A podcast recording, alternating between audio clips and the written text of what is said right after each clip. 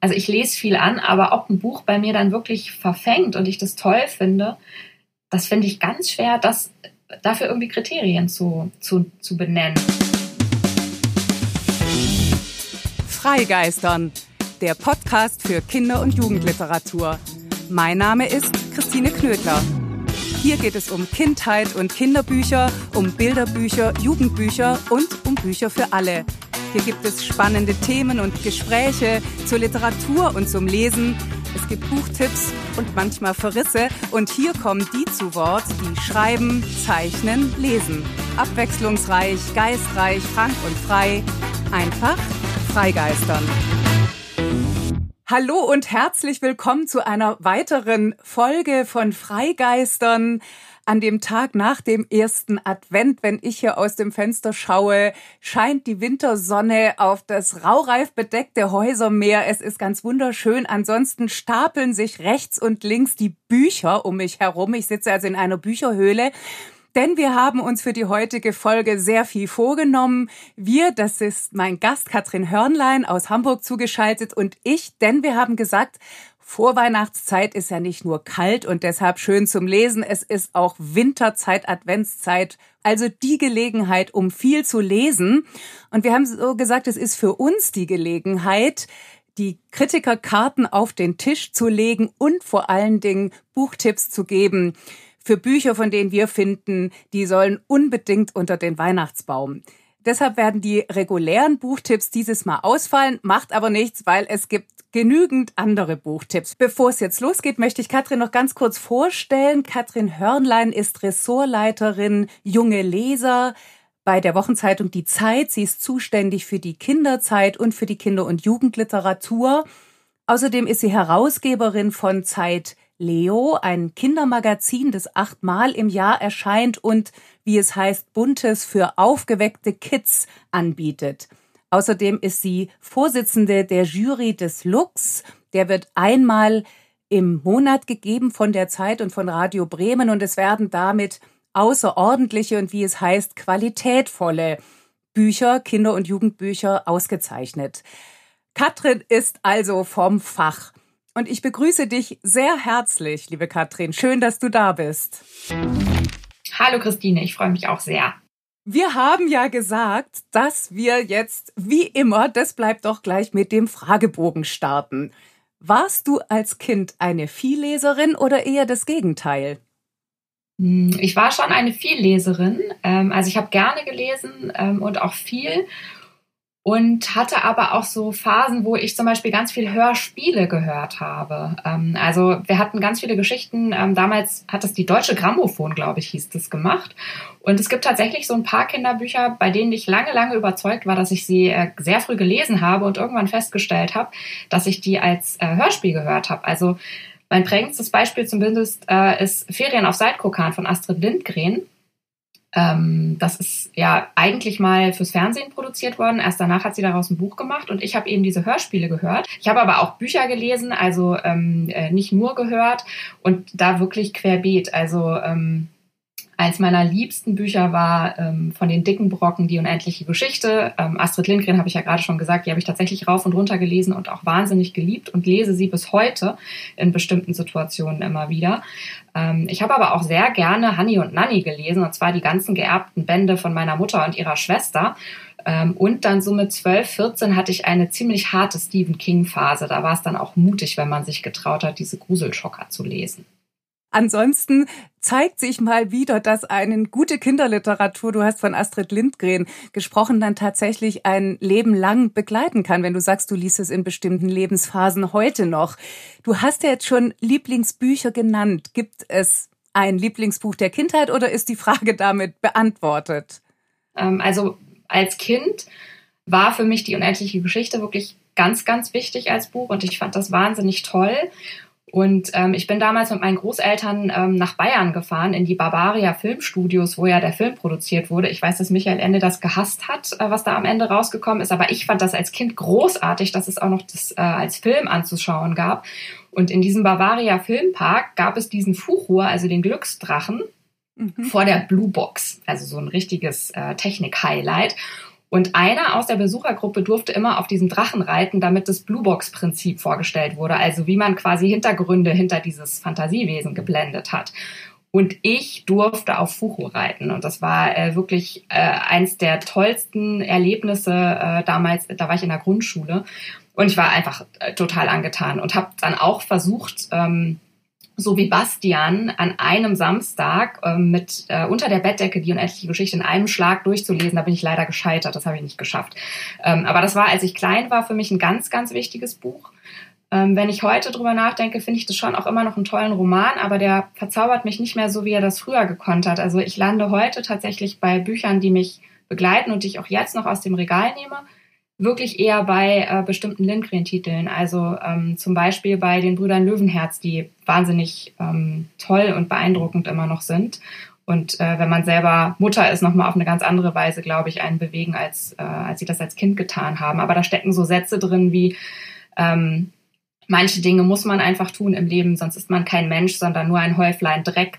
Und ähm, das mag man pathetisch finden, aber ähm, also ich, ich kann damit immer noch was anfangen und die erinnern auf so eine ganz einfache Art an ganz grundsätzliche Dinge, um die es geht im Leben, finde ich.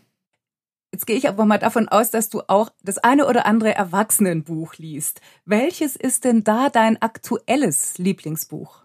Ha, das mit den Erwachsenenbüchern ist echt so ein bisschen äh, schwierig, weil ich ähm, ganz wenig dazu komme, Belletristik oder auch Sachbücher für Erwachsene anzuschauen. Mhm. Ähm, also es ist äh, wirklich so, dass ich in dieser in dieser Flut an, ähm, an Büchern für junge Leser, die ich auch immer mit in den Urlaub nehme oder in die Wochenenden, dass da wenig Raum bleibt und ich normalerweise immer sage, ich gönn mir in einem großen Urlaub ein richtig dickes Buch, äh, mit dem ich was anderes lese, also was für mich sozusagen.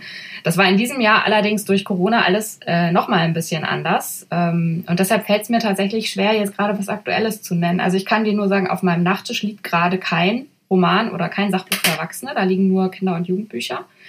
Ähm, aber aus den letzten Jahren könnte ich dir was sagen, ja. wenn das auch okay ist. Unbedingt, also, ja, ja. Also was, was mich ähm, wirklich sehr, sehr eingenommen hat äh, und äh, schwer bewegt hat, das waren die neu aufgelegten Romane von James Baldwin bei DTV. Ähm, also Beale Street Blues zum Beispiel. Ähm, und vielleicht ein bisschen vergleichbar, ähm, wobei vergleichbar schwierig ist, aber von der Jacqueline Woodson, die ja auch viel Jugendliteratur macht, aber Brown Girl Dreaming, wo sie ihre Autobiografie erzählt über das Aufwachsen ähm, einer schwarzen, einer schwarzen Frau oder eines schwarzen Mädchens in den USA. Ähm, also das waren zwei Bücher, die fand ich wirklich richtig toll. Und eins, mit dem ich das letzte Mal so ganz tief abgetaucht bin, das war 4321 von Paul Auster. Welches Buch hast du zuletzt nicht zu Ende gelesen und warum? Äh, kann ich ja jetzt wieder, ähm, kann ich ja jetzt wieder hier um mich gucken. Also ich sitze ja gerade in meinem Büro umgeben von diesen ganzen Bücherstapeln. Ähm, und es gibt tatsächlich einige, die ich an, aber nicht zu Ende lese. Ähm, das sind gar nicht so wenige. Bei der Vielzahl an Neuerscheinungen ist das aber vielleicht auch nicht verwunderlich. Da könnte ich jetzt gar nicht konkret ein Buch rausgreifen. Also es gibt keins, das mich gerade so sehr geärgert hat, dass ich es irgendwie also wütend in die Ecke gepfeffert hätte. Ähm, ja, überlassen wir es dabei. Alles andere wäre vielleicht auch sehr gemein. Welches Buch wolltest du schon immer lesen und hast es bis heute nicht geschafft? Ja, Das sind jetzt die, ähm, ui. Die bildungsbürgerlichen Klassiker. Das ist jetzt die Frage, welche, Bildungs, welche Bildungslücke man zugibt. Ne?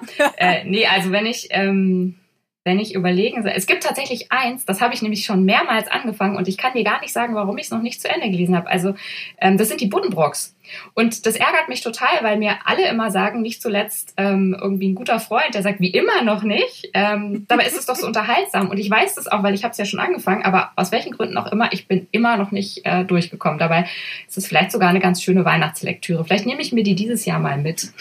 Wenn du ein Buch über dich schreiben würdest, wie wäre der Titel? Über mich? Über dich.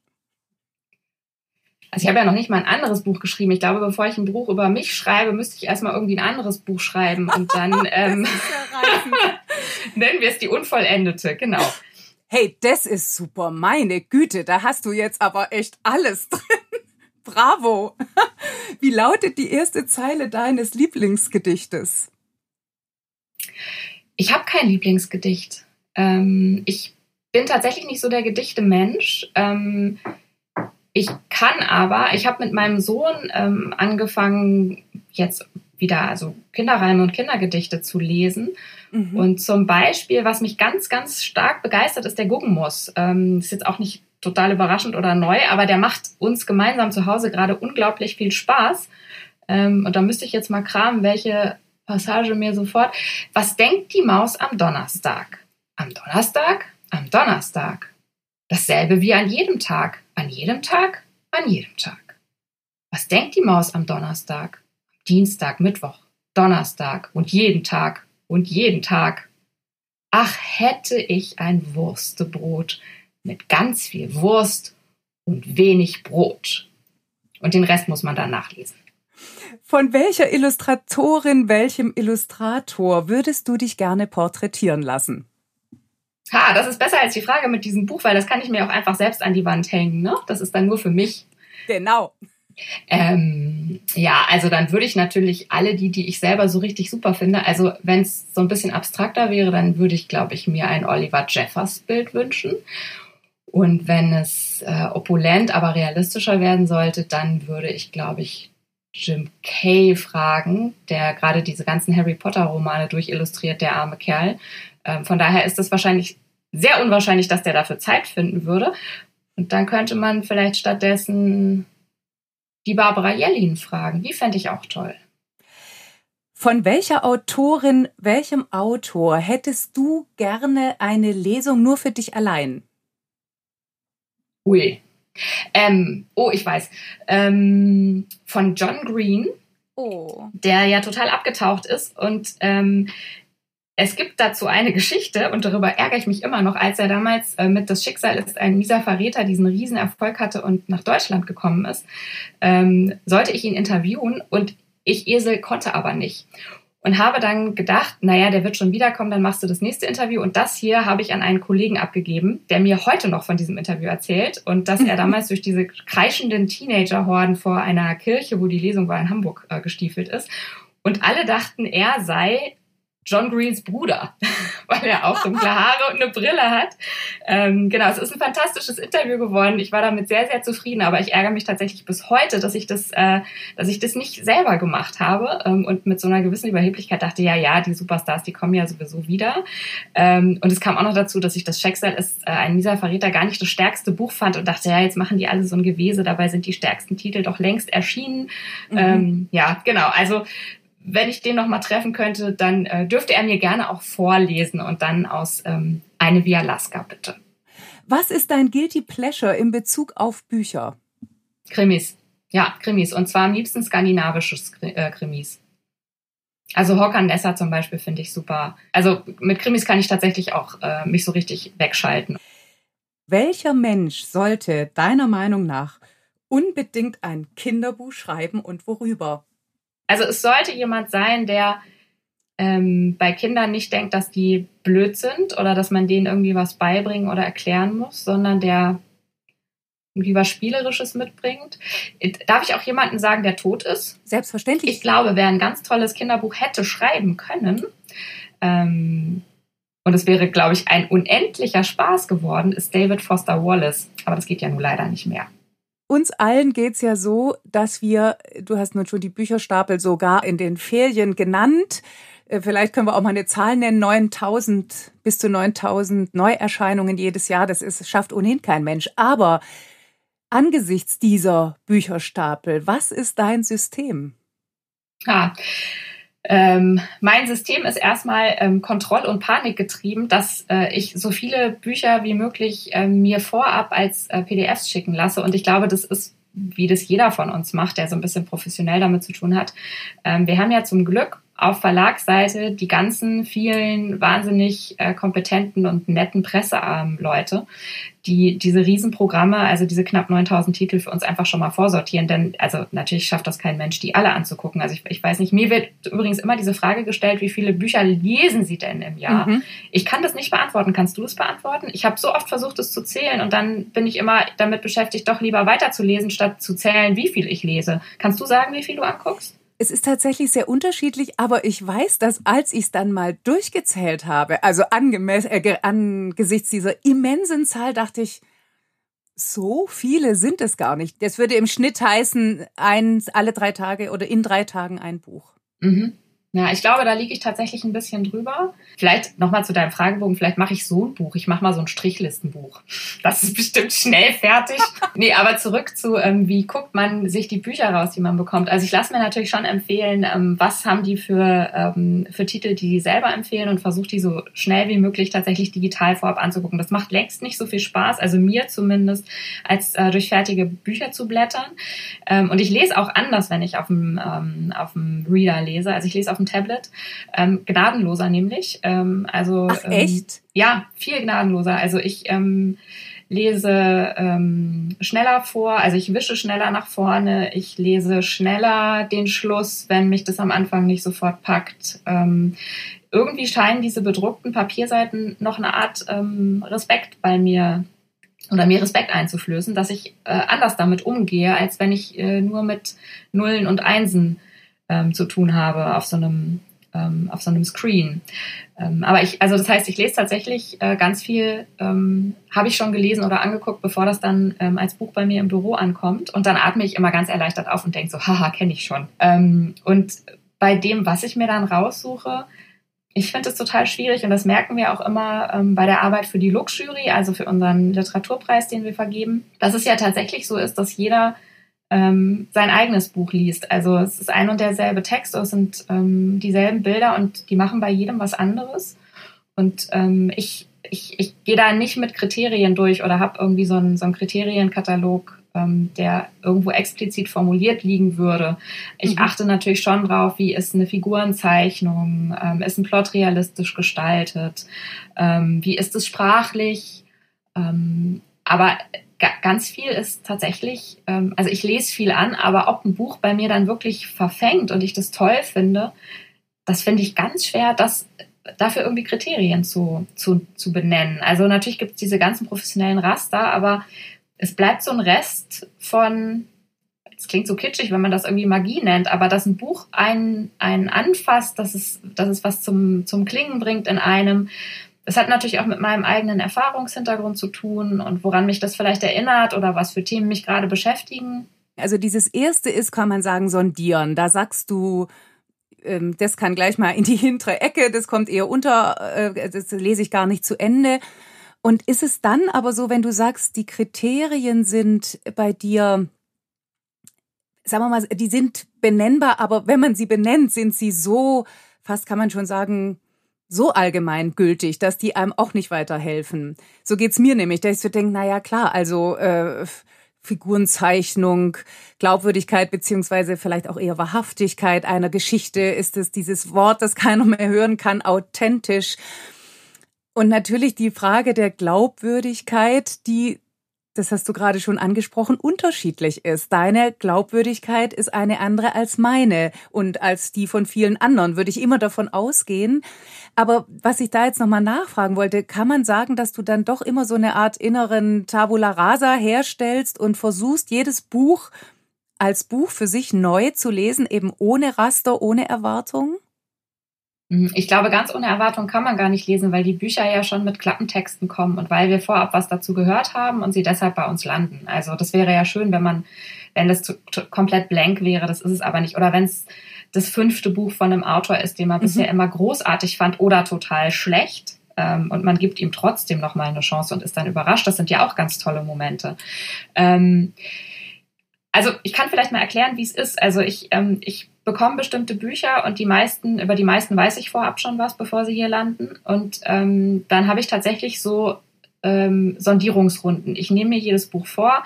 Ich versuche nochmal zu rekapitulieren, worum ging es da, was war das für ein Buch, aus welchem Programm kommt das, was haben die mir dazu schon erzählt. Und dann lese ich die an. Und zwar vorne. Ähm, und entscheide nach den ersten drei Seiten, ob ich mir das tiefer angucken will oder ob ich das erstmal beiseite packe. Ähm, oder ob ich es ganz beiseite packe. Auch das gibt es. Ähm, und es muss gar nicht nur sein, weil ein, ein, Buch irgendwie schlecht ist oder mich nicht überzeugt. Schlecht, also bu schlechtes Buch ist auch immer so ein hartes äh, Urteil. Also ähm, es gibt handwerklich einfach wirklich schlecht gemachte Bücher und ich finde, die darf man dann auch aussortieren. Also ähm, und das ist jetzt ganz egal, ob das einfach ähm, ja, also handwerklich nicht gut, nicht sauber gearbeitet ist oder ob es eine schlechte Übersetzung ist oder ähm, ob es äh, irgendwie lieblos ähm, äh, schnell zusammengebaute Illustrationen in einem Bilderbuch sind.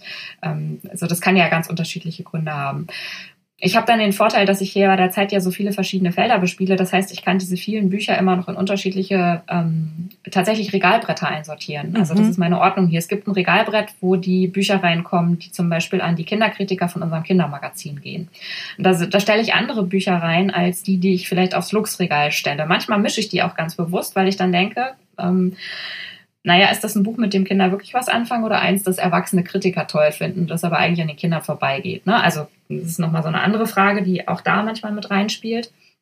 Dann gibt's einfach so Lesefuttertitel, bei denen ich glaube, die machen wahnsinnig viel Spaß. Die muss man jetzt aber vielleicht nicht besonders hervorheben oder mit einem Preis auszeichnen. Dann haben wir seit äh, einer geraumen Zeit unsere, ähm, unsere Bestseller, die wir auf der Kinderseite in der Zeit vorstellen.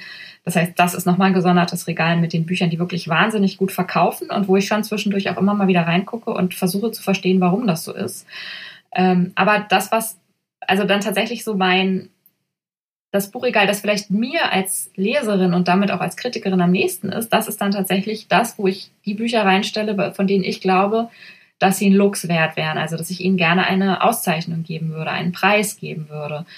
Und bei denen ist es wirklich, das ist dann so dieses letzte Stück, bei dem es ganz schwer ist, das in Worte zu fassen, was es preiswürdig macht und was, glaube ich, auch tatsächlich ganz viel mit mir selbst zu tun hat.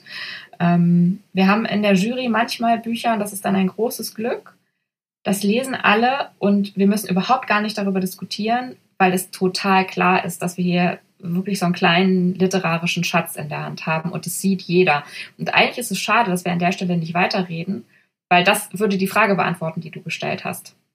Mhm. Ähm, wir sind uns dann aber alle irgendwie so einig und äh, finden das so herausragend, ähm, dass wir uns nur noch quasi zustimmen, zunicken und wohlwollend und äh, in Begeisterung und manchmal dann noch so eine kleine Passage zitieren und sagen, ja, oder großartig war doch auch das, ja, und diese Figur, was die da gemacht hat und ne, was der kann und wunderbar.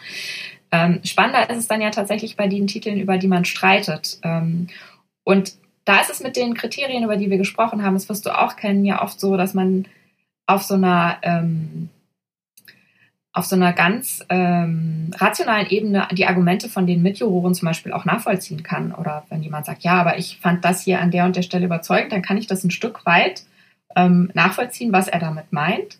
Das muss aber noch nicht heißen, dass das Buch bei mir irgendwas bewegt. Auch diese Fälle gibt es. Also sie sagen kann, ja, ich kann das anerkennen und ich kann auch zum Beispiel sagen, wenn alle anderen das super finden, dann gehe ich das auch mit, dass wir das auszeichnen. Aber in mir hat es nichts, nicht, mit mir hat dieses Buch nichts gemacht. Und das, also vielleicht ist es genau das, was du vorhin meintest mit ähm, äh, so, so dieses, dieses letzte Stück, ähm, das lässt sich, glaube ich, nicht verallgemeinern oder in einen, einen systematischen Katalog bringen.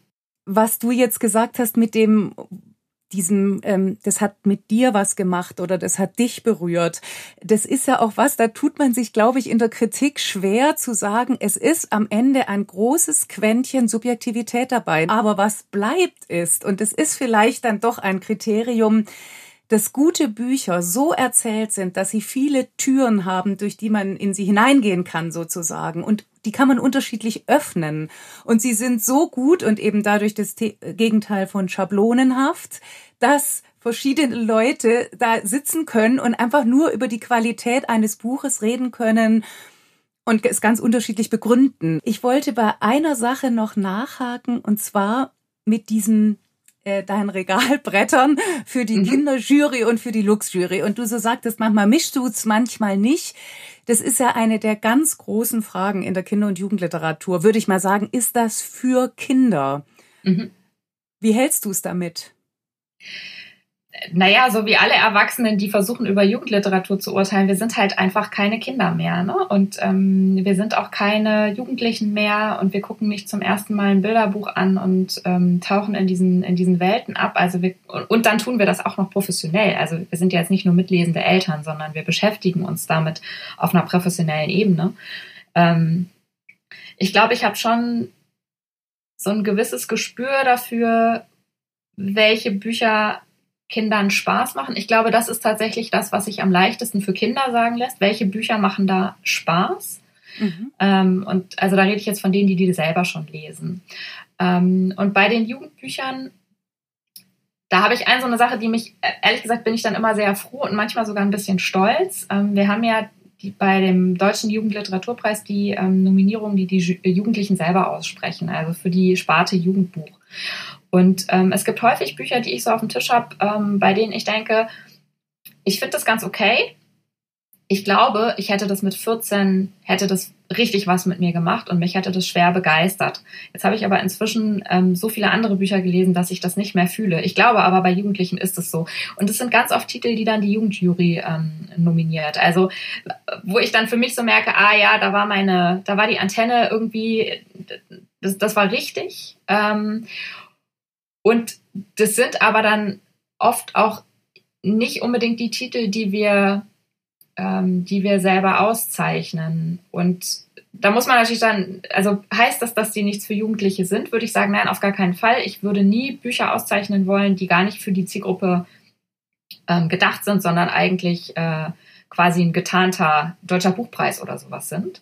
Ähm, ich glaube aber, dass man mit ähm, Auszeichnungen nochmal auf Titel hinweisen kann, die sonst vielleicht nicht so gesehen werden. Ähm, oder die ganz toll sind und die man auch nochmal entdecken kann und die ein Stück weit auch fordern. Also das ist ja auch was, was man bei, bei Kindern und Jugendlichen immer sagt und bei Erwachsenen spannenderweise nicht. Dabei gilt es für uns ganz genauso, dass es immer auch gut ist, wenn man sich irgendwie so ein bisschen nach oben reckt. Ne? Das heißt nicht, dass ich über die Köpfe drüber gehe, aber dass ich so ein bisschen fordere, ähm, damit auch irgendwie so eine Entwicklung stattfinden kann. Also wenn ich immer nur das mache, was ich sowieso schon kann, dann geht es ja nicht weiter.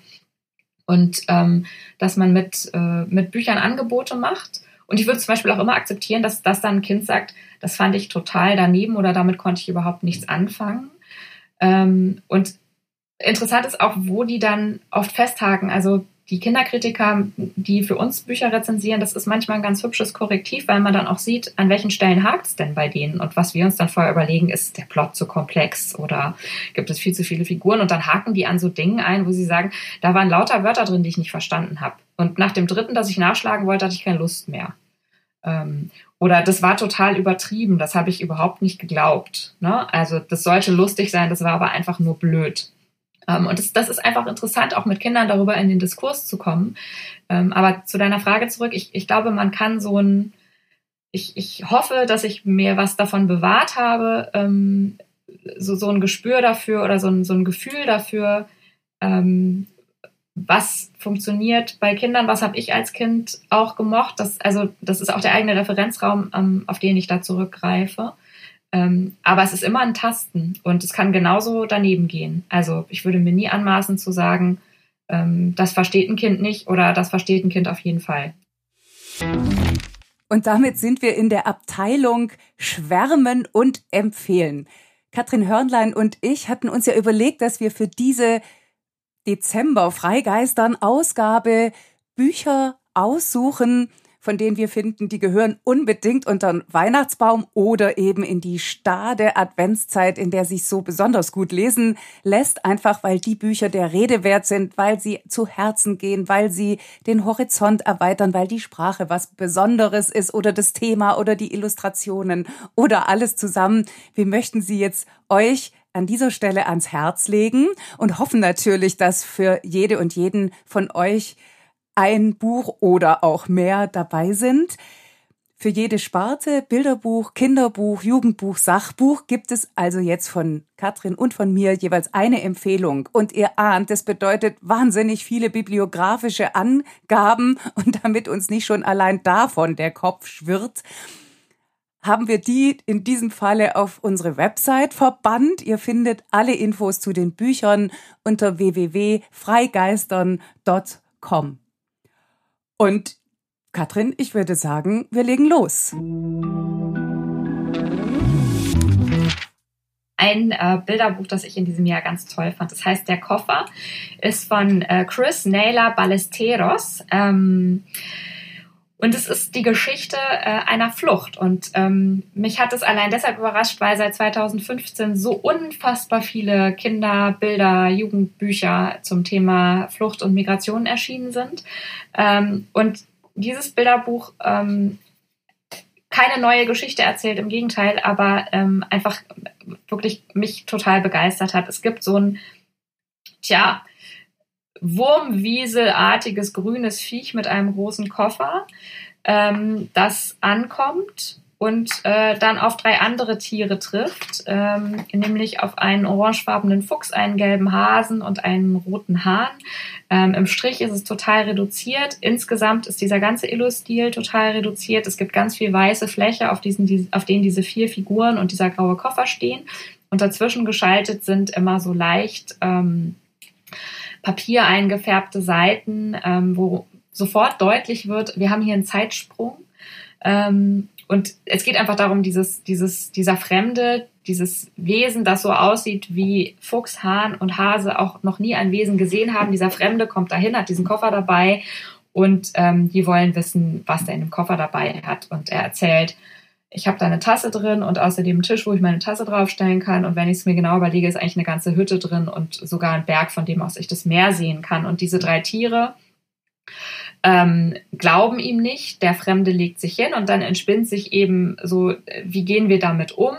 Äh, das kann doch nicht sein. Ähm, die haben alle drei ein bisschen unterschiedliche Charaktere. Am Ende brechen sie aber den Koffer auf und sehen, all das, was der Fremde gesagt hat, was im Koffer sei, ist tatsächlich darin. Es ist nämlich ein Foto darin von seinem alten Zuhause. Also es ist wahnsinnig anrührend und gleichzeitig überhaupt nicht kitschig. Und ähm, diese drei erkennen ihren Fehler und versuchen das wieder gut zu machen und es gelingt ihnen auch auf eine ganz wunderbare Art und Weise. Und während sie quasi diesen Übergriff und dieses äh, der Lüge bezichtigen und diesen Besitz zerstören, ähm, also diesen Koffer öffnen, während sie versuchen, das wieder gut zu machen, erfahren wir eben auch in der Rückblende im Traum, was der Fremde für eine Geschichte hinter sich hat, also welche Meere er durchschwommen, welche Berge er überwunden hat. Ähm, und am Ende ist es wirklich einfach eine sehr, vielleicht unrealistische, aber sehr schöne Idee des Willkommenheißens, finde ich.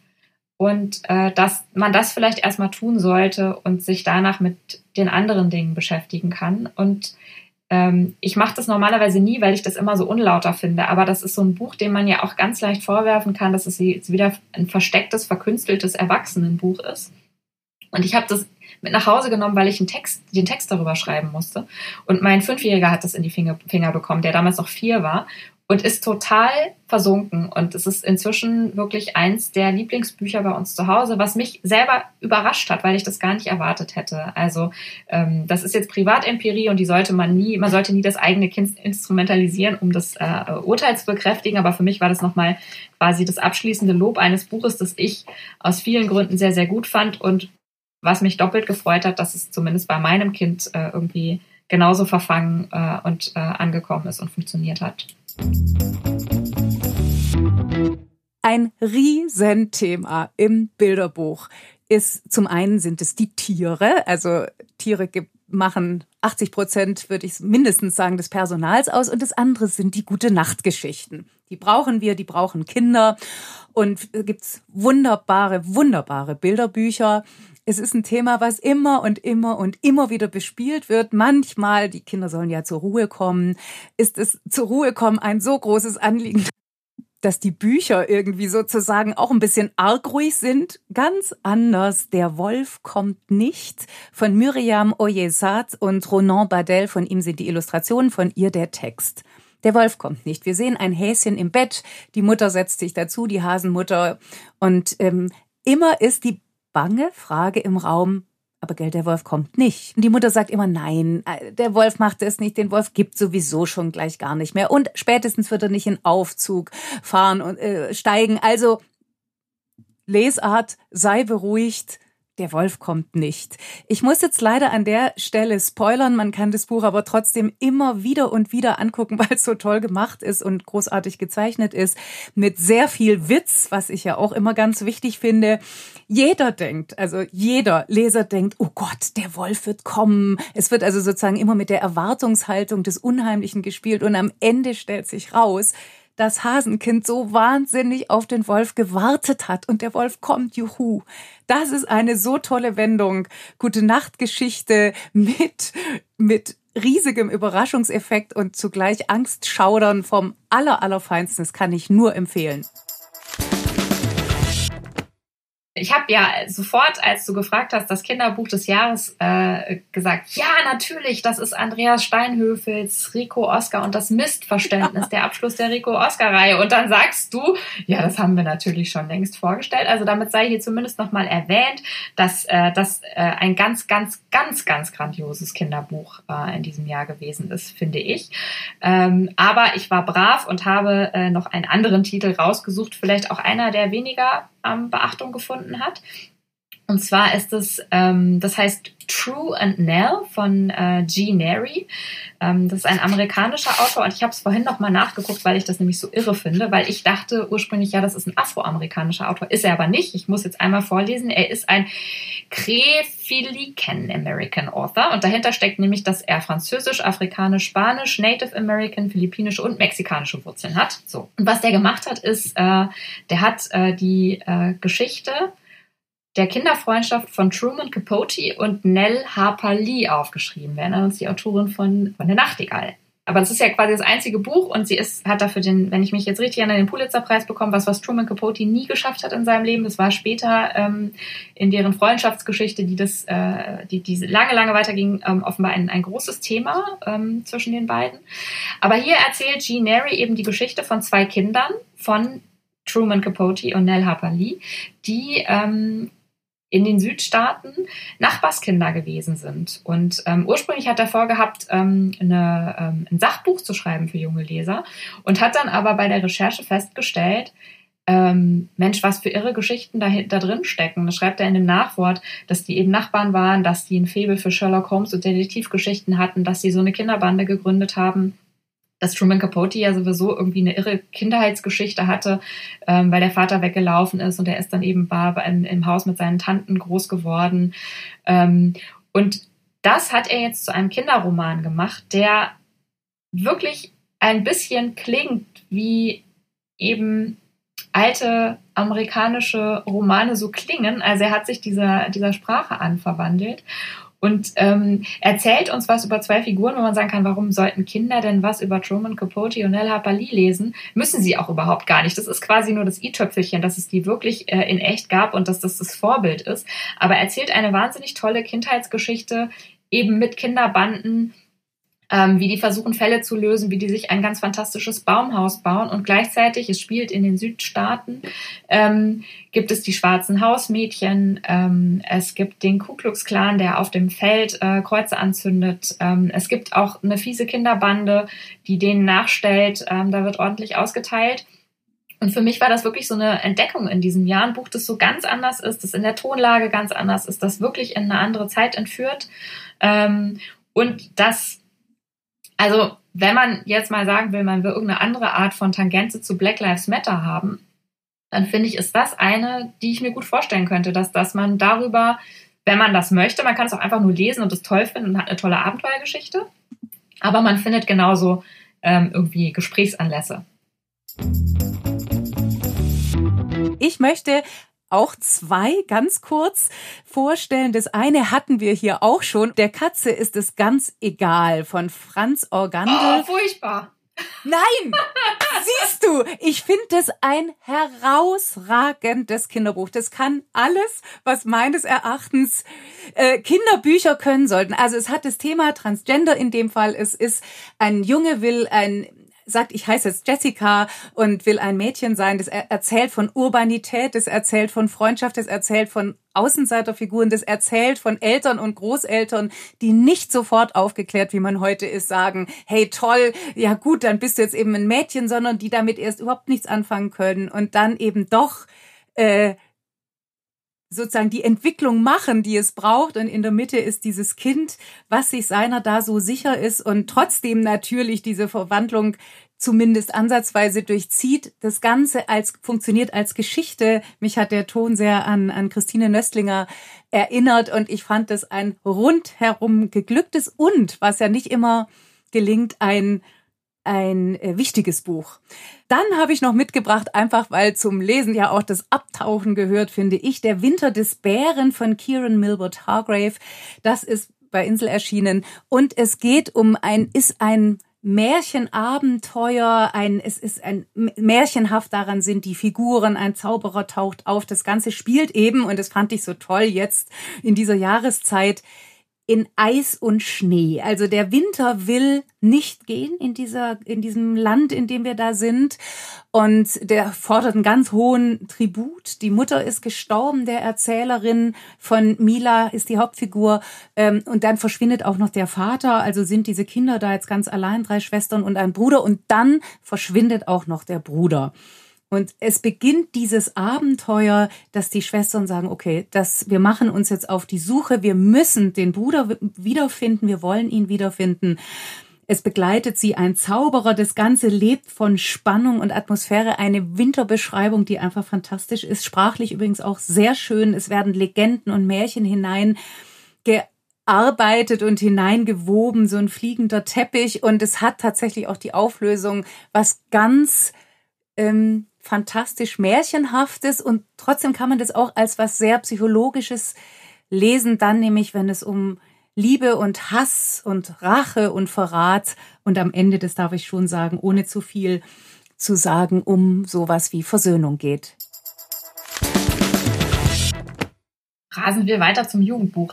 Ähm, ich habe äh, mitgebracht äh, Sankt Irgendwas von Tamara Bach, überhaupt gar nicht weihnachtlich. Ähm, ist die Geschichte einer Klassenfahrt und ähm, es fängt an mit, äh, mit äh, folgendem Dialog. Hast du was gehört von der B? Wieso gehört? Was denn passiert? Ist was passiert? Auf der Klassenfahrt. Ich habe gehört, dass die jetzt alle verwarnt sind. Wie verwarnt? Eine ganze Klasse? Ja, heute Abend ist Klassenkonferenz oder Elternkonferenz. Nur mit der B und eben der Schulleitung und was weiß ich wem. Also man merkt schon, mit der B ist irgendwas passiert. Ähm, auf dieser Klassenfahrt sind Dinge geschehen, die nicht hätten geschehen sollen. Und ähm, das hat zu tun mit dem UZ. Das ist nämlich der Lehrer, der diese Fahrt betreut und der offenbar überall lieber wäre, als ähm, mit seiner 10b auf Klassenfahrt im geschwärzten Ort. Das hat der UZ, äh, also wir erfahren das nicht, wohin diese Klasse gefahren ist.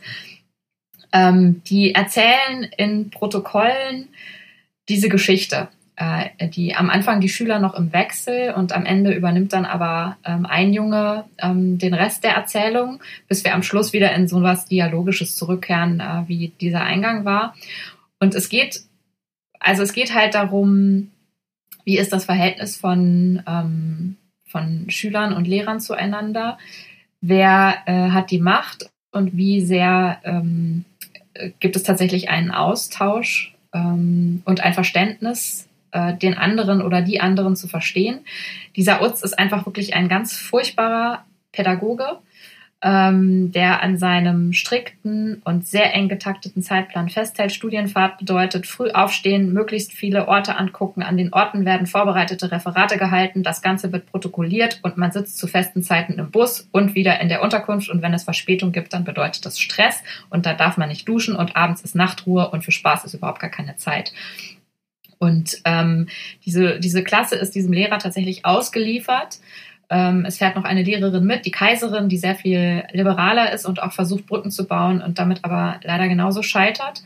Ähm, und das Ganze eskaliert sich immer weiter hoch, obwohl man sagen muss, dass die Schüler eigentlich wirklich extremst gelassen mit, äh, mit diesem Feldwebel umgehen und versuchen irgendwie äh, durch Ausweichen einen Weg zu finden.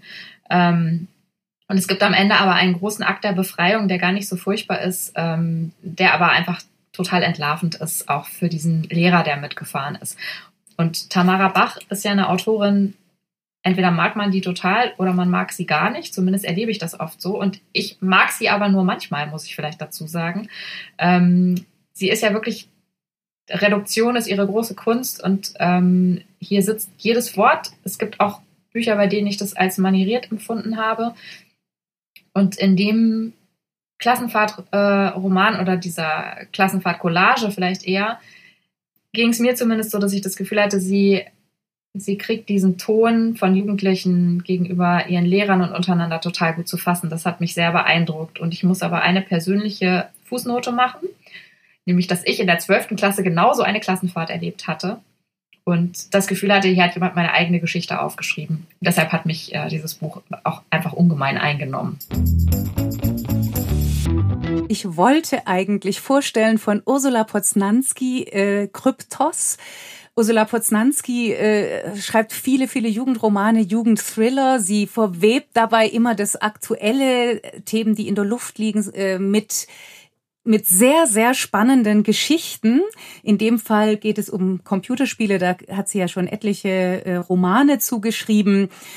Der Roman eben Kryptos, weil in diesen Welten, wir befinden uns in einer Zukunftswelt, in der die Wirklichkeit ganz schrecklich ist, deshalb nämlich schon nach der Klimakatastrophe, deshalb flüchtet man in Welten, in digitale Welten, die so schön und paradiesisch sind, manchmal auch gefährlich, manchmal spannend, dass man dort ähm, lieber verweilt als in der Wirklichkeit. Also die Frage, wohin würde man gehen?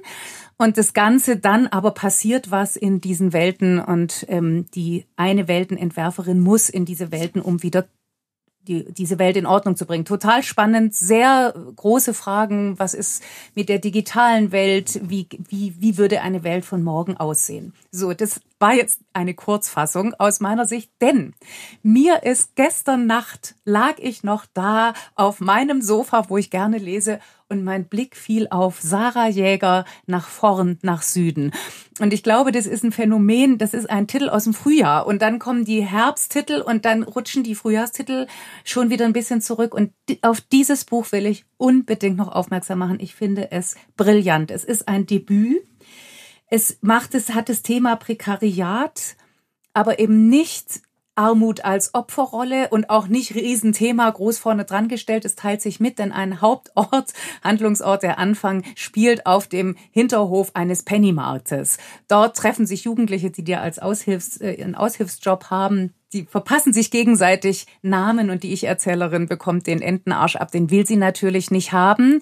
Ansonsten ist es eine großartige Freundschaftsgeschichte. Es wird nebenbei erzählt von Homosexualität, von Migrationshintergrund und so weiter, von Familien, die auseinanderbrechen, also ganz große Themen. Aber die große Kunst von Sarah Jäger ist, dass sie daraus einen Roman, einen Coming-of-Age-Roman allererster Güte geschrieben hat.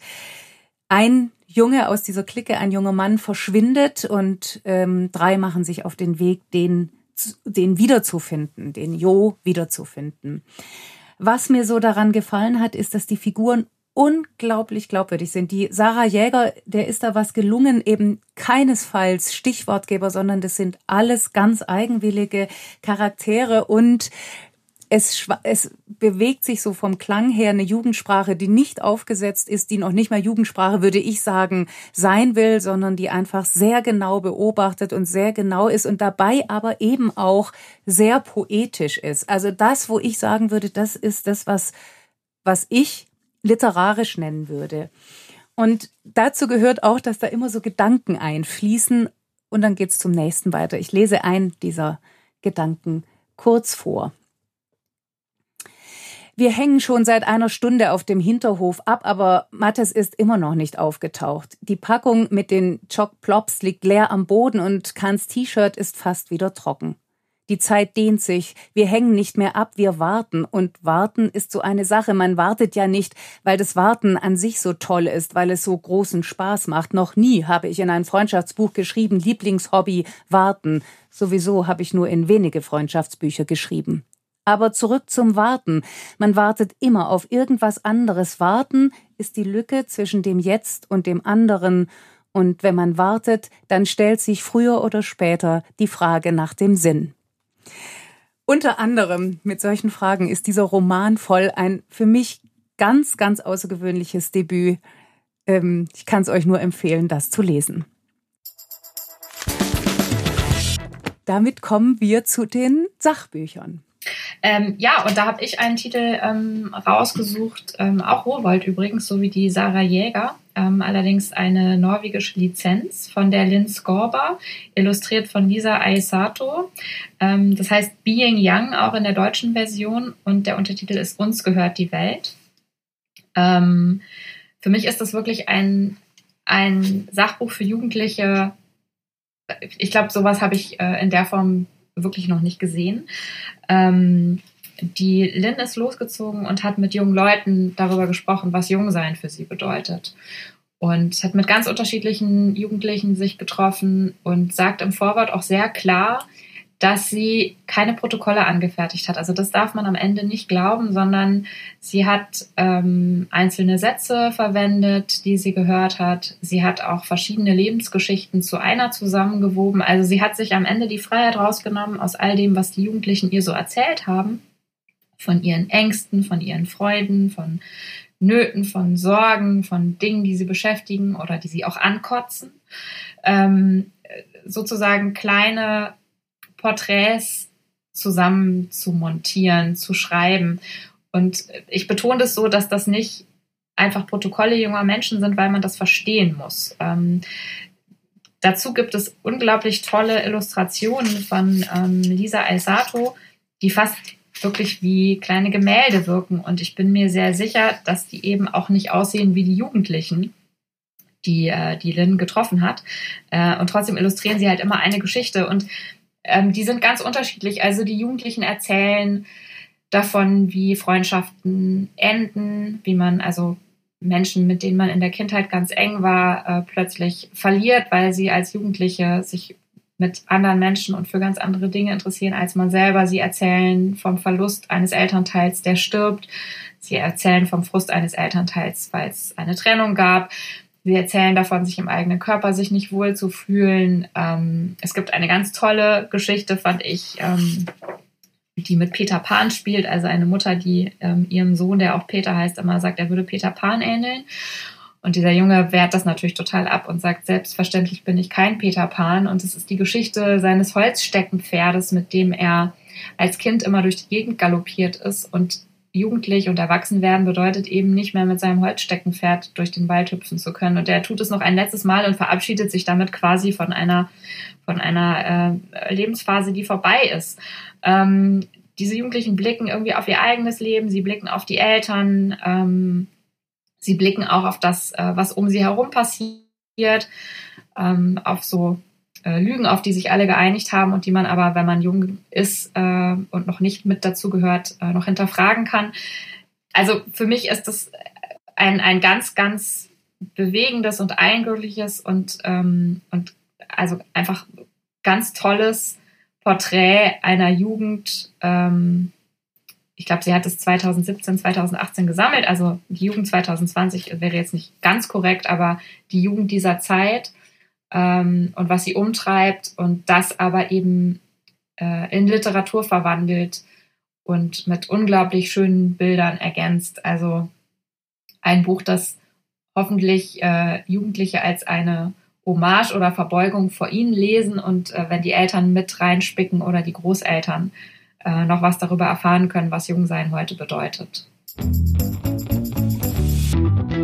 Ich mache jetzt einen ganz großen Sprung nämlich zu etwas, was in diesem Jahr auch wenn man jetzt aufs Bücherjahr sozusagen zurückguckt, ganz auffällig war. Es gibt sehr, sehr, sehr viele neue Bilderbücher, Sachbücher, auch erzählende Bücher über das Phänomen, wie gehen wir mit der Natur um und was können wir und was kann jeder Einzelne tun. Das hat sehr viel mit Aufklärung zu tun. Das ist ansteckend, manchmal auch natürlich bedrückend, denn wir wissen alle, dass es längst nach zwölf ist. Ich habe schon von diesem Buch geschwärmt. Ich möchte es jetzt für unter den Weihnachtsbaum aber nochmal empfehlen. Auf nach Yellowstone, was Nationalparks über die Natur verraten, heißt es von dem Paar Michelinski aus Polen, die haben das geschrieben und illustriert. Ein Wiesent und ein Eichhörnchen begeben sich da auf Abenteuerreise durch Nationalparks. Sie reisen von Polen nach Namibia, Grönland, Indonesien und noch weiter und landen schließlich wieder in ihrem Nationalpark in Polen. Und sie bringen jede Menge Infos mit über Tiere und Pflanzen, neue Erfahrungen und natürlich neue Freunde. Und sie zeigen ganz viel von den Wundern der Welt. Und das fand ich so einen guten Perspektivwechsel, der mir vom Reichtum der Details ganz abgesehen so gefallen hat dass sich das Weltentdecken so mitteilt mit einer solchen Begeisterung, dass das Weltbewahren sich daraus ganz von selbst ergibt.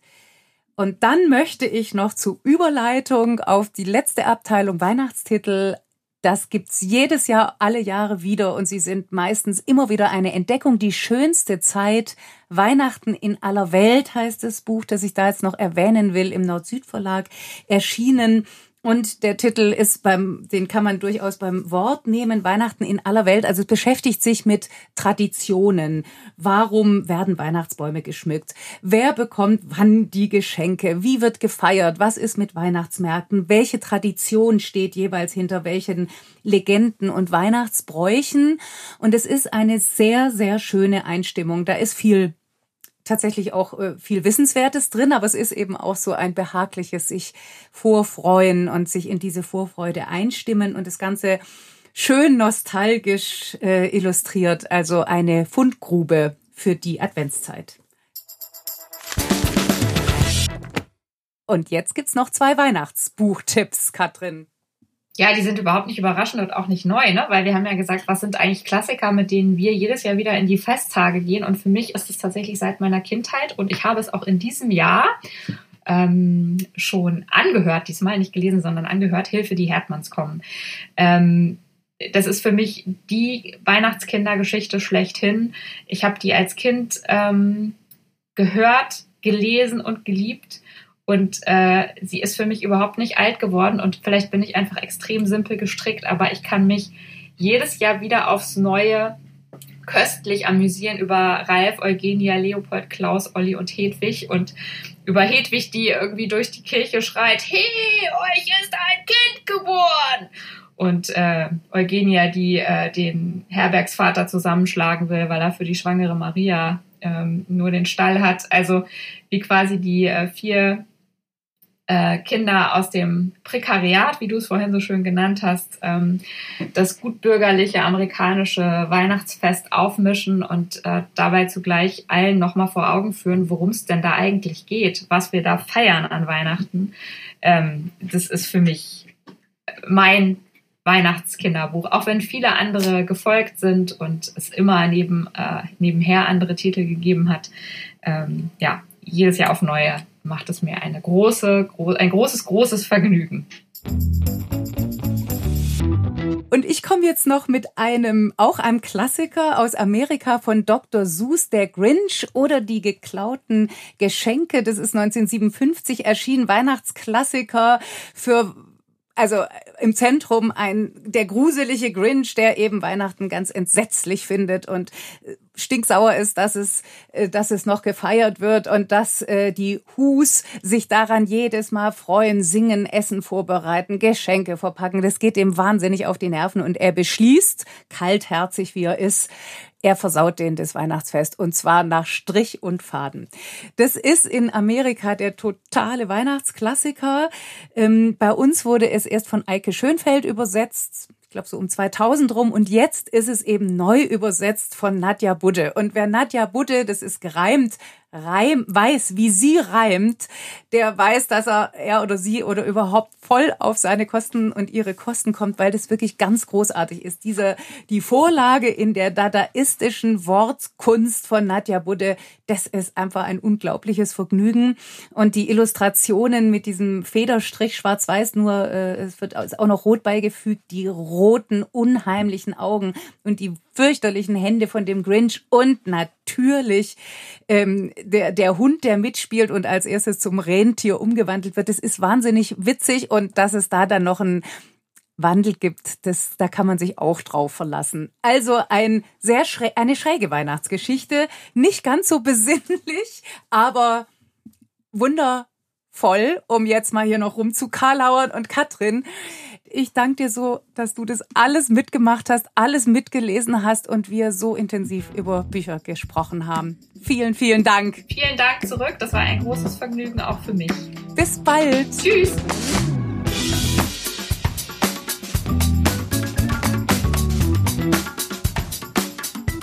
Und hier geht's jetzt weiter mit der neuen Rubrik Vorlesen.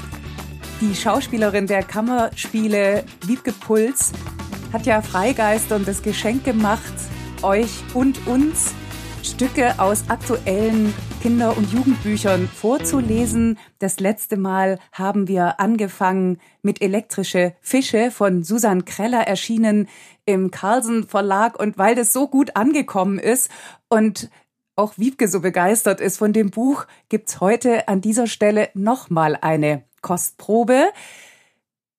Vielleicht muss man wissen, dass äh, Emma, die Hauptfigur, die die Geschichte erzählt, die mit ihren Geschwistern von Irland nach Deutschland zurück musste. Für sie ist es neu, die Mutter ist eben zurück, dass die sich sehr schwer tut mit dem Ankommen. Und irgendwann kriegt sie von ihrer relativ reservierten Großmutter ein Fahrrad.